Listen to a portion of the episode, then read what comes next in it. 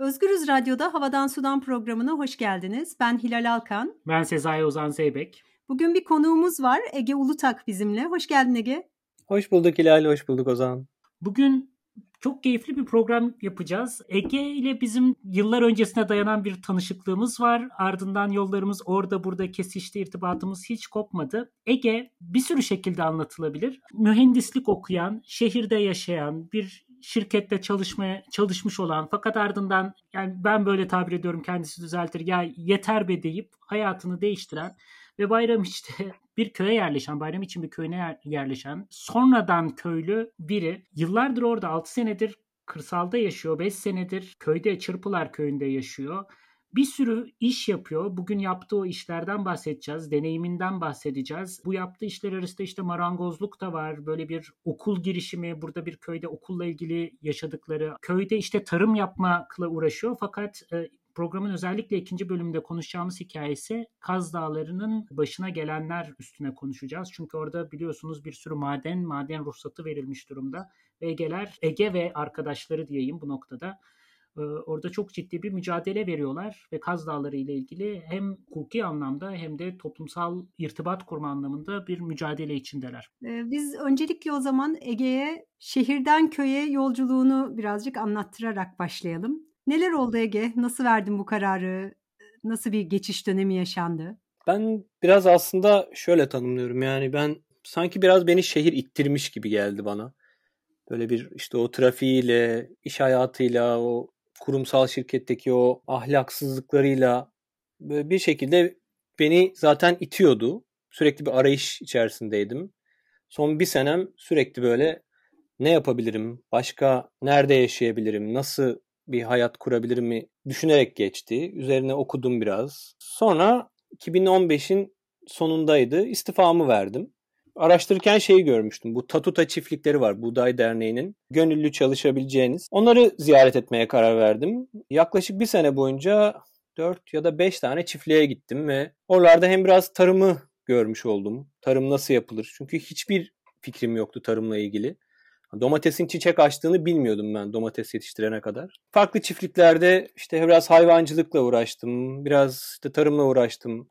Sobak yakmak neymiş, işte toprak çapalamak neymiş onları deneyimledim. Açıkçası benim hoşuma gitti. Bana şehir kadar zor gelmedi ve tatmin edici buldum o hayatı. Sonra devam etmeye karar verdim. Ve bu çiftliklerde de bir sürü insanla tanışıyorsunuz. Yani sizin gibi düşünen, sizin gibi farklı arayışlarda olan bir sürü insanla tanışıyorsunuz. Oradan birkaç arkadaş birlikte şu anda yaşadığımız köyden bir ev kiraladık. 3 sene kadar o evde yaşadık.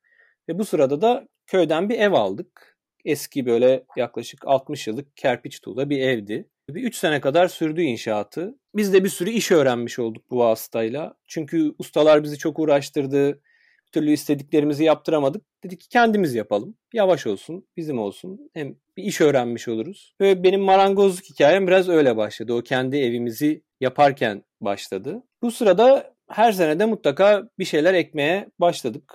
İlk senelerde güvenli davranıp hep böyle başkalarının arazilerine bir şeyler ektik. Her sene nohutumuzu ektik, domatesimiz, biberimiz, sebzelerimizi ektik. Yaklaşık bir buçuk iki sene önce de ben köyden böyle bir, bir dönüm kadar bir yer aldım. Gene işte böyle bir sebze bostanımızı yapalım. Evin ihtiyacını karşılayabilecek kadar bir üretim yapalım diye. Oraya ağaçlarımızı diktik. İlk yola çıktığımda o kadar başarılı bir çiftçi değildim. Böyle biraz yavaş yavaş yavaş yavaş öğrene öğrene bu sene her sene aldığımdan daha çok ürün aldım. Ama tabii köylünün yani buradaki yerel insanların gözünde hala çok az bir ürün o ama benim için çok tatmin edici oluyor. Her sene dramatik bir şekilde artıyor aslında aldığım o ürün. Biz bu arada hemen şunu söyleyelim. Hilal'le size geldik, uğradık şimdi dinleyicilerimiz için de. Biz geldiğimizde hayran olduk ama tabii biz de şehirliyiz. Şimdi şehirli bir hayranlık ifadesi olarak duyulacaktır. Bu gene de öyle biz bunu kabul ederek. Beni de çok etkiledi şahsen. Yani hem orada yaşantımız hem geçirdiğimiz o çok kısa zaman ama muhabbetli ortam. Bir süre hem zorluk konuştuk ama bir yandan da umuda dair bir sürü şey konuştuk. Sonra tekrar Almanya'ya döndüğümde uzun süre bundan bahsederken buldum kendimi. Çevreme, arkadaşlarıma yani böyle bir şeyler var. Hani bütün umutsuzluğun, karanlığın arasında bile insanlar hiç beklenmedik yerlerde, görülmedik yerlerde güya hani çok inanılmaz işler yapıyorlar ve galiba hani Türkiye'de soluk alma mekanları diyoruz arada sırada. Yani bir gün Türkiye devam edecekse yoluna tekrar yaşanabilir bir ülke olarak galiba bu mahallelerde, bu coğrafyalarda sizin yaptıklarınız olacak gibi hissediyorum yani. Bunu da çok kalben söylüyorum. Peki ama şu soruyla devam edeceğim. Orada köylülerin tepkisi ne oldu? Bizim köye gelmemiz de biraz maceralı oldu. Tek başıma değildim. Benimle birlikte üç arkadaşım daha vardı. Ve aslında biz buradan önce başka bir köye niyetlettik. Orada bir kiralık ev bulduk. Ancak o köy bizi istemedi. Yani grubumuz biraz şeydi işte aramızda bir Amerikalı vardı, bir Azeri vardı, bir kadın arkadaşımız vardı, bir ben vardım. Böyle çok insanların gözüne değişik gelen bir gruptuk ve bizi istemediler. Bayağı tehdit ederek bizi aslında köyden gönderdiler. Biz de şu andaki bu köye geldik. Bu köy bizi çok iyi karşıladı. Farkı neydi sence? Biz geldiğimizde bizden önce gelmiş şehirli işte yeni köylü dediğimiz insanlar birkaç tane gelmişti ve köylünün onlarla olan deneyimi iyiydi. Bizim ilk gittiğimiz köye ilk giden bizdik. O da çok güzel bir köydü ama böyle insanlar biraz korktu. Bilmedikleri bir şey herhalde biraz ürkütücü geldi onlara. Tanımlayamadıkları bir şeydi. Bu köy bizi çok sıcak karşıladı. Biz köyün meydanına böyle bir çadır attık ve iki hafta boyunca kiralık ev aradık. Gerçekten. Evet. Hakikaten. Köyün çeşmesinin üzerine bize çadır kurdurdular. Dediler ki gözümüzün önünde olun yani. Sizin ne yaptığınızı bilelim. Biz iki hafta boyunca orada yedik, içtik, uyuduk. Ee, ama çok keyifliydi. Yani biri sabah çay getiriyordu, biri sabah biber kızartıp getiriyordu falan. Böyle çok anlamıştık yani. O, o bizi kabul edebilecek bir köy olduğunu ve köylü de bizim için uğraştı. Bir kiralık ev bulmak için uğraştı. Yani ev sahibimizi ikna ettiler bir şekilde bizi de çok tanımadan niyeyse. Böyle bir güzel karşılandık köyde. Ama biraz tabii öncesi zor oldu. O kovulma kısmı, istenmeyen insan olma kısmı acılıydı ama iyi ki de öyle olmuş. Yani orada muhtemelen bir şekilde o evi kiralasaydık gene çok barınamayabilirdik. Şu an olduğumuz yer çok daha iyi o yüzden. Peki çiftçiliği köylülerden mi öğreniyorsunuz? Yoksa onlardan farklı bir tarım mı yapıyorsunuz? Ben aslında biraz karma yapıyorum. Yani bir sürü de şey okuyorsunuz. Çünkü böyle işte permakültürü var, işte doğal tarımı var, işte bu Fukuoka tarzı denen bir tarım yöntemi var. Hani bu yöntemleri de deniyorum.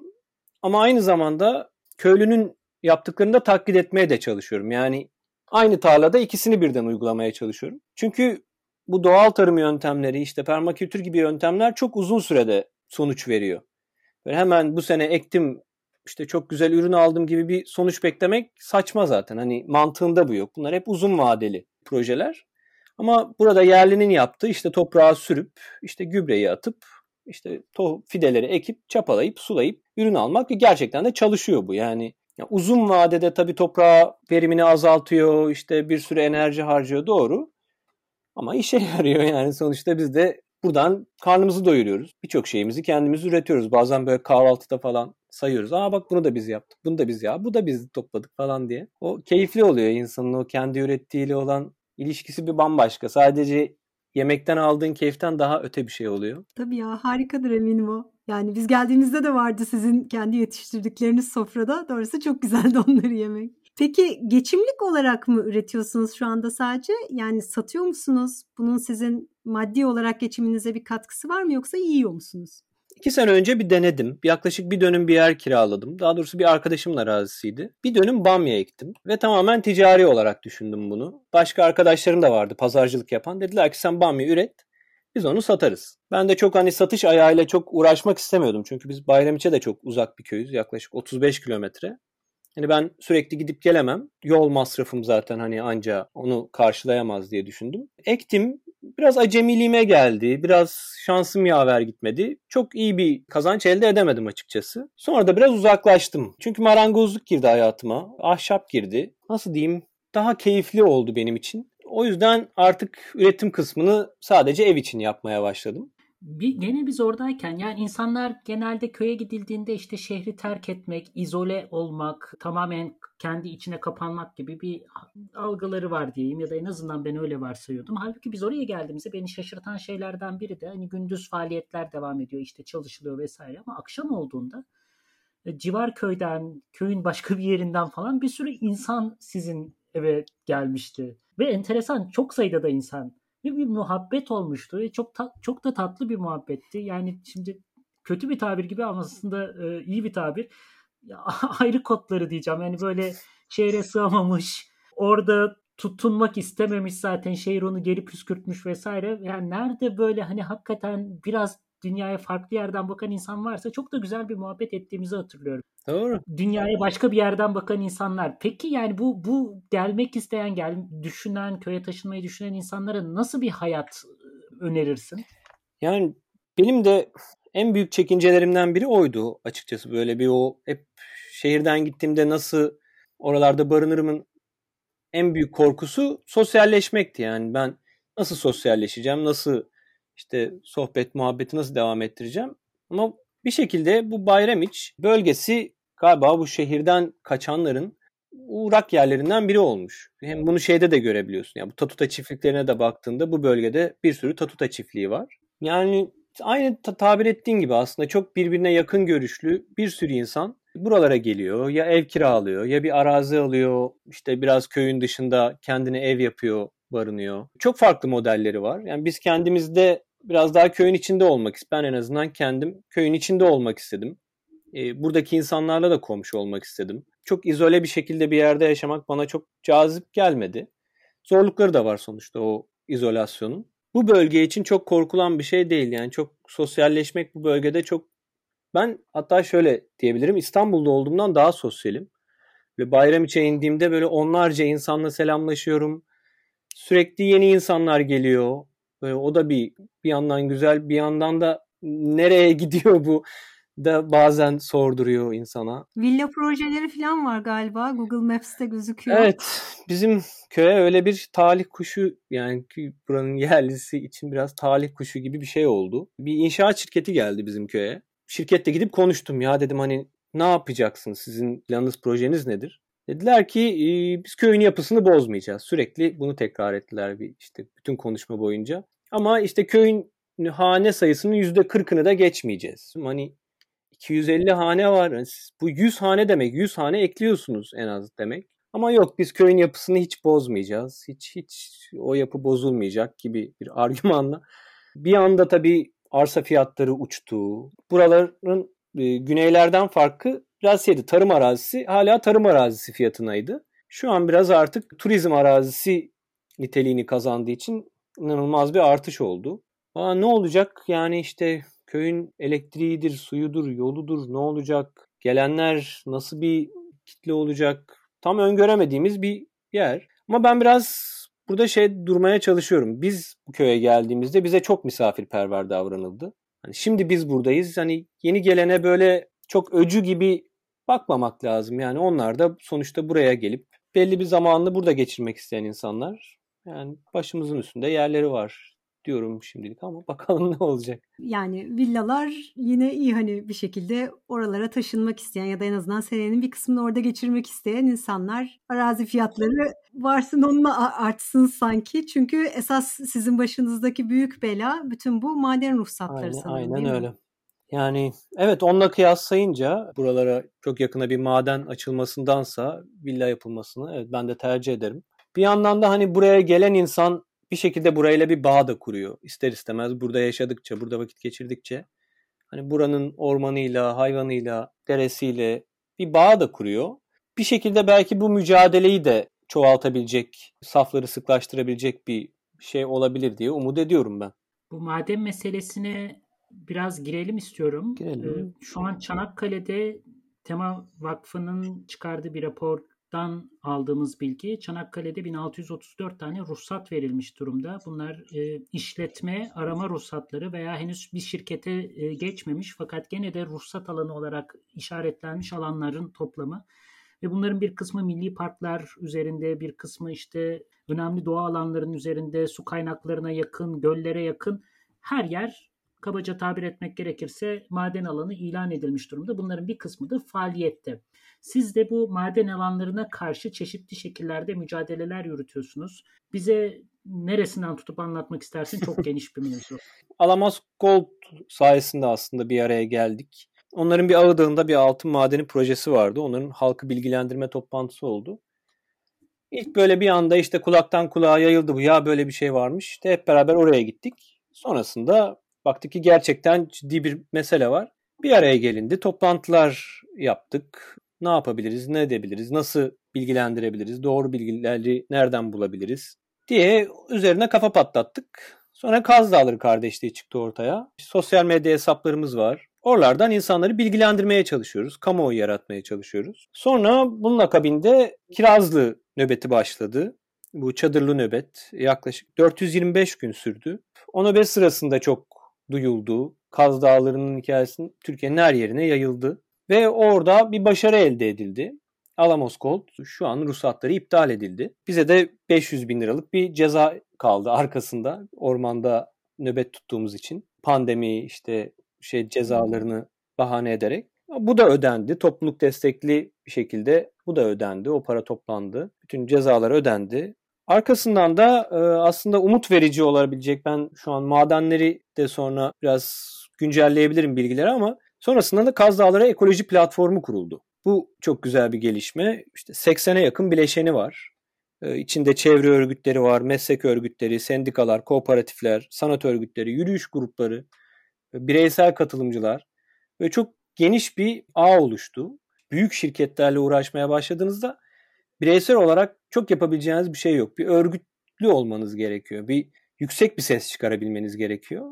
Bunun için çok güzel bir adım oldu bu. E, iyi de gidiyor. Onun alt çalışma grupları oluşturuldu. Ben o alt gruplardan doğa koruma grubundayım mesela. İşte böyle bir e, madenin projesi çıkıyor ortaya.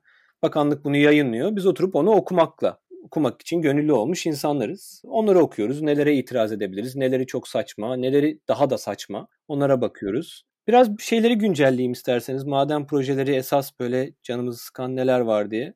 Evet çok evet. iyi olur.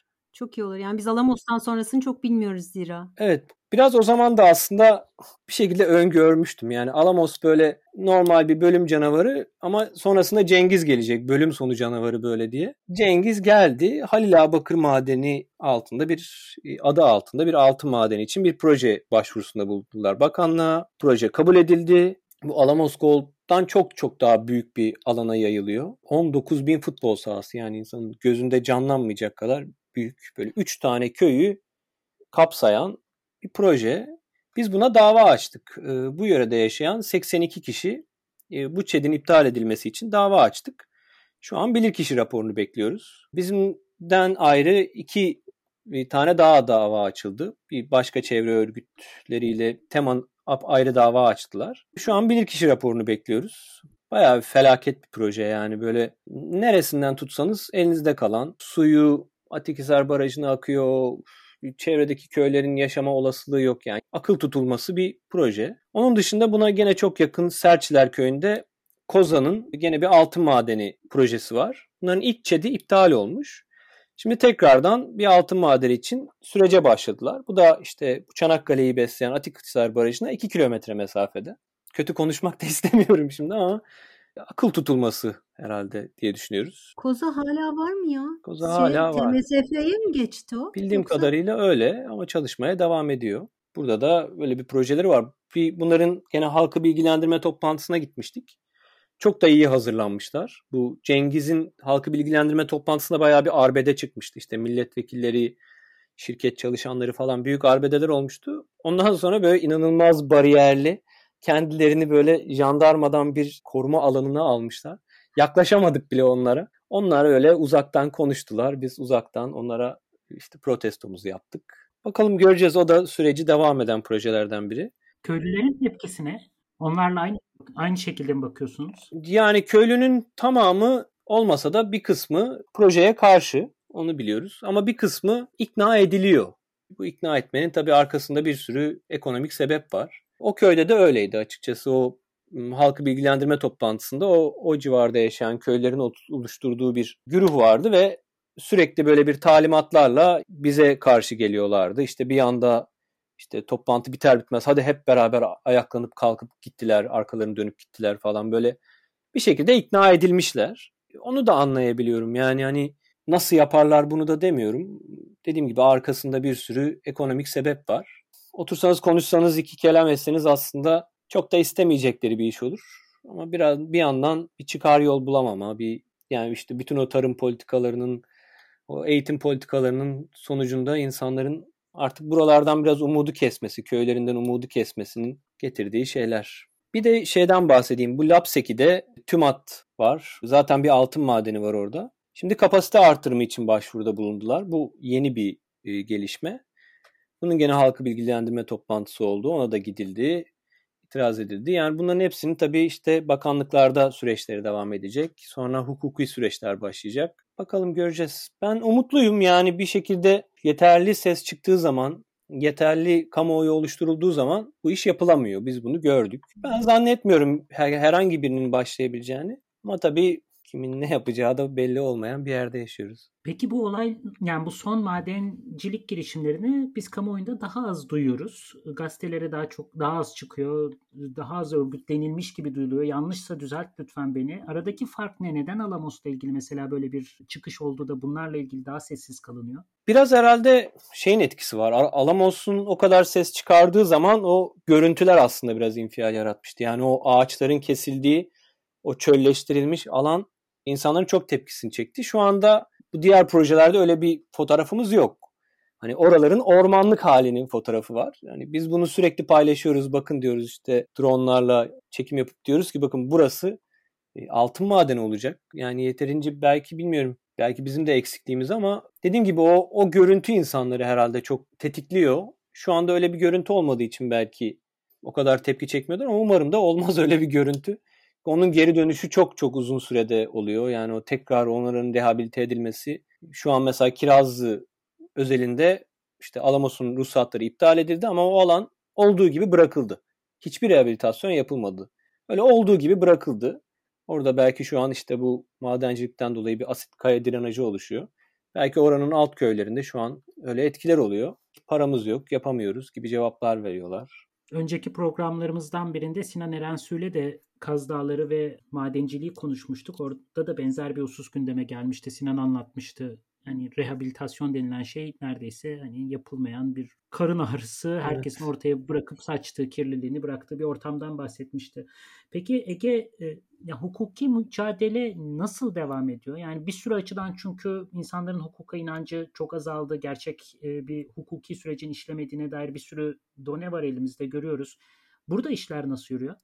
Yani ben de açıkçası hani kendi adıma çok bir şey bekleyemiyorum. Ee, ama ne yapıyoruz? Biz bu hukuki süreci insanlara bunu anlatmak için, bu davaya daha sıkı sarılmaları için bir araç olarak da kullanıyoruz. Çünkü insanlar davacı olduklarında aslında biraz daha ulan ne oluyor orada diye böyle bir daha bir kulak kabartıyorlar. Biz burada yerel halktan da bir sürü insanı bu davaya çektik. Çektik derken yani davacı olmaları için ikna ettik. Nasıl oluyor? Bir sürü avukatımız var sağ olsunlar. Hepsi gönüllü avukatlar. Bir dava dosyası hazırlanıyor. Önce bu projeler inceleniyor. Çok da uzun projeler ve binlerce sayfalık projeler içlerinde böyle yalan dolanın dolu olduğu böyle binlerce sayfalık projeler. Bunlar inceleniyor. Bu projelerdeki doğru olamayacak iddialarını ayıklayıp bunlarla bir dava dosyası hazırlanıyor. Dava dosyasıyla da işte olabildiğince çok kişiyle gidip davamızı açıyoruz. Ne oluyor? Biz bunu sosyal medyada bir argüman olarak kullanabiliyoruz. İşte gidip o dava süreçlerinde bir basın açıklaması yapılıyor. İşte davanın bilir kişisi oluyor. O bilir kişilerde gene toplanılıyor. Yani bu aslında sonuç almak için bir araçtan ziyade bize yolda hadi bir araya gelelimin sebeplerinden biri olabiliyor. Hukuk sadece hukuk değil yani hukuk aynı zamanda bir mobilizasyon Aynen öyle. imkanı Aynen öyle. yaratıyor. E, tabii ya bu da çok önemli bir şey yani sonuç itibariyle biraz önce söylediğin gibi hani ancak arkasında çok büyük bir destek olursa böyle bir hareket zaten bir etki yaratabiliyor. Sadece hukuki olarak haklı olunduğu için değil keşke onunla bitiyor olsa. Sen maden mühendisisin bu arada. Metalürji malzeme mühendisiyim. Konuya teknik olarak da hakimiyetin var herhalde o raporları okuyabildiğine göre. Yani o raporları okudukça aslında biraz biraz bu dile hakim olmaya başladım ben de. Üniversiteden kalan bir bilgi kırıntıları da işe yaramıyor değil. İşe yarıyor. Ama esas onu okudukça insan onların ne demeye çalıştığını ve aslında ne yapmaya çalıştığını anlıyor. O hesaplamaları işte şu kadar su kullanacağız diyor ama işte çok şey yani o rakamların saçmalığını görüyorsunuz böyle işte. Bir litre suyla işte kilometrelerce metrekare alanın tozunu düşüreceğiz işte. Nasıl? Mümkün değil. Okuyunca böyle yok canım mümkün değil diyorsunuz ama e, iddia ediyorlar. Bir şekilde bu Raporlar da işte bir şirketler tarafından hazırlanıyor. Belli bir hesaplamalar, kitaplar düzenleniyor. Çok da bir denetimi de yok anladığım kadarıyla. Belli bir şirket hazırlıyorsa eğer bu projelerin raporlarını galiba onlar daha avantajlı bir şekilde bu ıı, onayları alıyorlar gibi gözüküyor. Son soruya geçeceğiz ama ondan önce yani bütün bu ıı, yeni köylülük, işte köye taşınan şehirli biraz romantize edilir vesaire. Halbuki şurada anlattığın hikaye çok kıymetli. Bir belki de orada olmayan bir teknik bilgiyi köye götürüyorsun. O raporların okunması, dilinin deşifre edilmesi, saçmalıklarının bulunması, mobilizasyon, sosyal medya aracılığıyla bütün dünyaya dronlarla çekim yaptığından bahsettin. Bütün dünyaya bu meselenin anlatılması, farklı dillere tercüme edilmesi, orada bir yaşam alanı savunuculuğu var aynı zamanda. Yani bu böyle bir gittik keyfimize baktık şehirden uzaklaştık değil hala şehirdeki toplumsal mobilizasyonla iç içe bir hareketten bahsediyorsun. O anlamda bana çok önemli, çok kıymetli geliyor hele ki şu dönemde. Fakat Eyvallah. bir yandan diğer programlarda da konuştuğumuz köyde yaşamak da özellikle eski köylüler için giderek zorlaşıyor. Sen de bahsettin ekonomik anlamda işte yaşam anlamında. En son orada son soru da şu olsun. Bir köy var köy okulu vardı. Köy okulunun akıbetiyle ilgili yani orada çocukların kalamayacağı bir ortam nasıl yaratıldı? Biraz ondan bahseder misin? Tabii.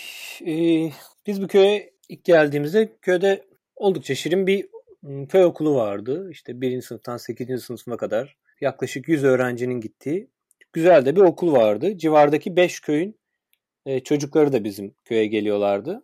Birkaç hatta bu köy okulunda etkinlik de düzenleyebildik. Şubadap diye bir çocuk grubu var arkadaşlarımız. Onlar geldiler, bir konser verdiler. Çok güzel bir konser oldu. Yani o çocukların ömürlerinde ilk defa konser izleyen o çocukların o çılgınca eğlenmesini izlemek çok eğlenceliydi. Ondan sonra bir Hacivat Karagöz gösterisi yani oyunu oynamak istedik. Hatta böyle bir karne gününde yapmak istedik bunu. Öncesinde gittik konuştuk müdürle yapabilir miyiz? Yaparız. Tabii niye olmasın. Ondan sonra bir anda son dakikada olmaz öyle şey işte izin alamadık işte milli eğitim izin vermedi. Sonra dedik kahvede yapalım. İşte herkes gelsin, bütün köy gelsin. Bir anda bir baktık işte jandarma hayır yapamazsınız. İşte valiliğin kararı var. Hani nerede karar? İşte o karar bende o karar falan diye. Yapılamayan e, projelerimiz de vardı. Yani yapılamayan etkinliklerimiz. Benim aklımda birkaç proje vardı. İşte köyün öğle yemeklerini acaba e, köyde yapabilir miyiz? Köyde üretilen gıdayla acaba okulda çocukları besleyebilir miyiz? Sonra işte oranın atıyla köyün bahçesinde, köy okulunun bahçesinde bir şeyler yetiştirebilir miyiz? Gibi gibi projeler vardı ama geçen sene bizim köyümüzdeki okulu depreme dayanıklı değil diye yaklaşık da yeni de bir okul. 10 yıllık bir okul. 10 yıl önce yapılmış bir binaydı. O okulu yıktılar. Dediler ki biz bunu yıkıyoruz ama yenisini yapacağız. Bütün bir köylü kızdı çünkü yani Buradaki köylü de tepki gösterdi buna. Milli eğitime gidildi hep beraber. Milli Eğitim Müdürü bize dedi ki evet yapacağız biz bu okulu tekrar. Ama şimdi duyuyoruz ki yapılmayacağını çünkü işte bütçe olmadığını o çocukların bundan sonra hep başka köylere taşımalı olarak gideceğini çok açık bir şekilde söylüyorlar. Baya böyle katakulliye getirip köyümüzden okulu aldılar. Ama tabii bu başka kapılar açar. Ee, yarın bir gün yeni bir okul kurulur. Belki daha alternatifte bir okul olur. Belki daha bile iyi olur diye düşünmek istiyorum ben. Böyle kafa patlattığımız bir konu bu da. Nasıl yaparız? Çünkü bir sürü de çocuk var. Yani bizim köye yerleşen yaklaşık 30 tane şehirli var. Bunların bir sürünün bir sürüsünün yeni çocukları oldu. Bu çocukların bir şekilde eğitimlerini belki biz üstleniriz diye düşünüyoruz. Yani bir alan açarız diye düşünüyoruz hayallerimiz arasında bu da var. Ya evet dediğin gibi belki böyle güzel bir kapı açar ve sizi yeni yollara doğru sevk eder. İnşallah. Yine de çocukların şimdi servisle uzaklardaki bir köye okula gidiyor olmaları gerçekten çok sevindirici. Üzücü işte bu pandemi mandemi için yine çok gidemediler. Belki biraz o şey oldu ama evet. Bayağı karanlıkta çıkıp küçücük çocuklar karanlıkta yola düşüp şu an 15 kilometreye yakın yol gidip her gün gidip geliyorlar karda kışta. Bayram için bir köyündeyiz bu arada. Yani bunu tekrar söyleyelim. İstanbullu bir hayatı anlatmıyoruz. Evet. Evet. Süremizin sonuna geldik maalesef Ege. Daha çok konuşasımız vardı ama ne yazık ki bize ayrılan zaman bu kadar. Çok çok teşekkür ediyoruz. Ben teşekkür ederim. Çok çok keyifliydi sizi tekrar görmek, tekrar sohbet edebilmek. Ya evet, umuyorum yüz yüze de görüşme fırsatı buluruz bu yaz yeniden. Mutlaka bekliyorum. Mutlaka. İki hafta sonra Özgürüz Radyo'da yeniden buluşmak üzere diyelim o zaman. Hoşçakalın. Hoşçakalın. Hoşçakalın.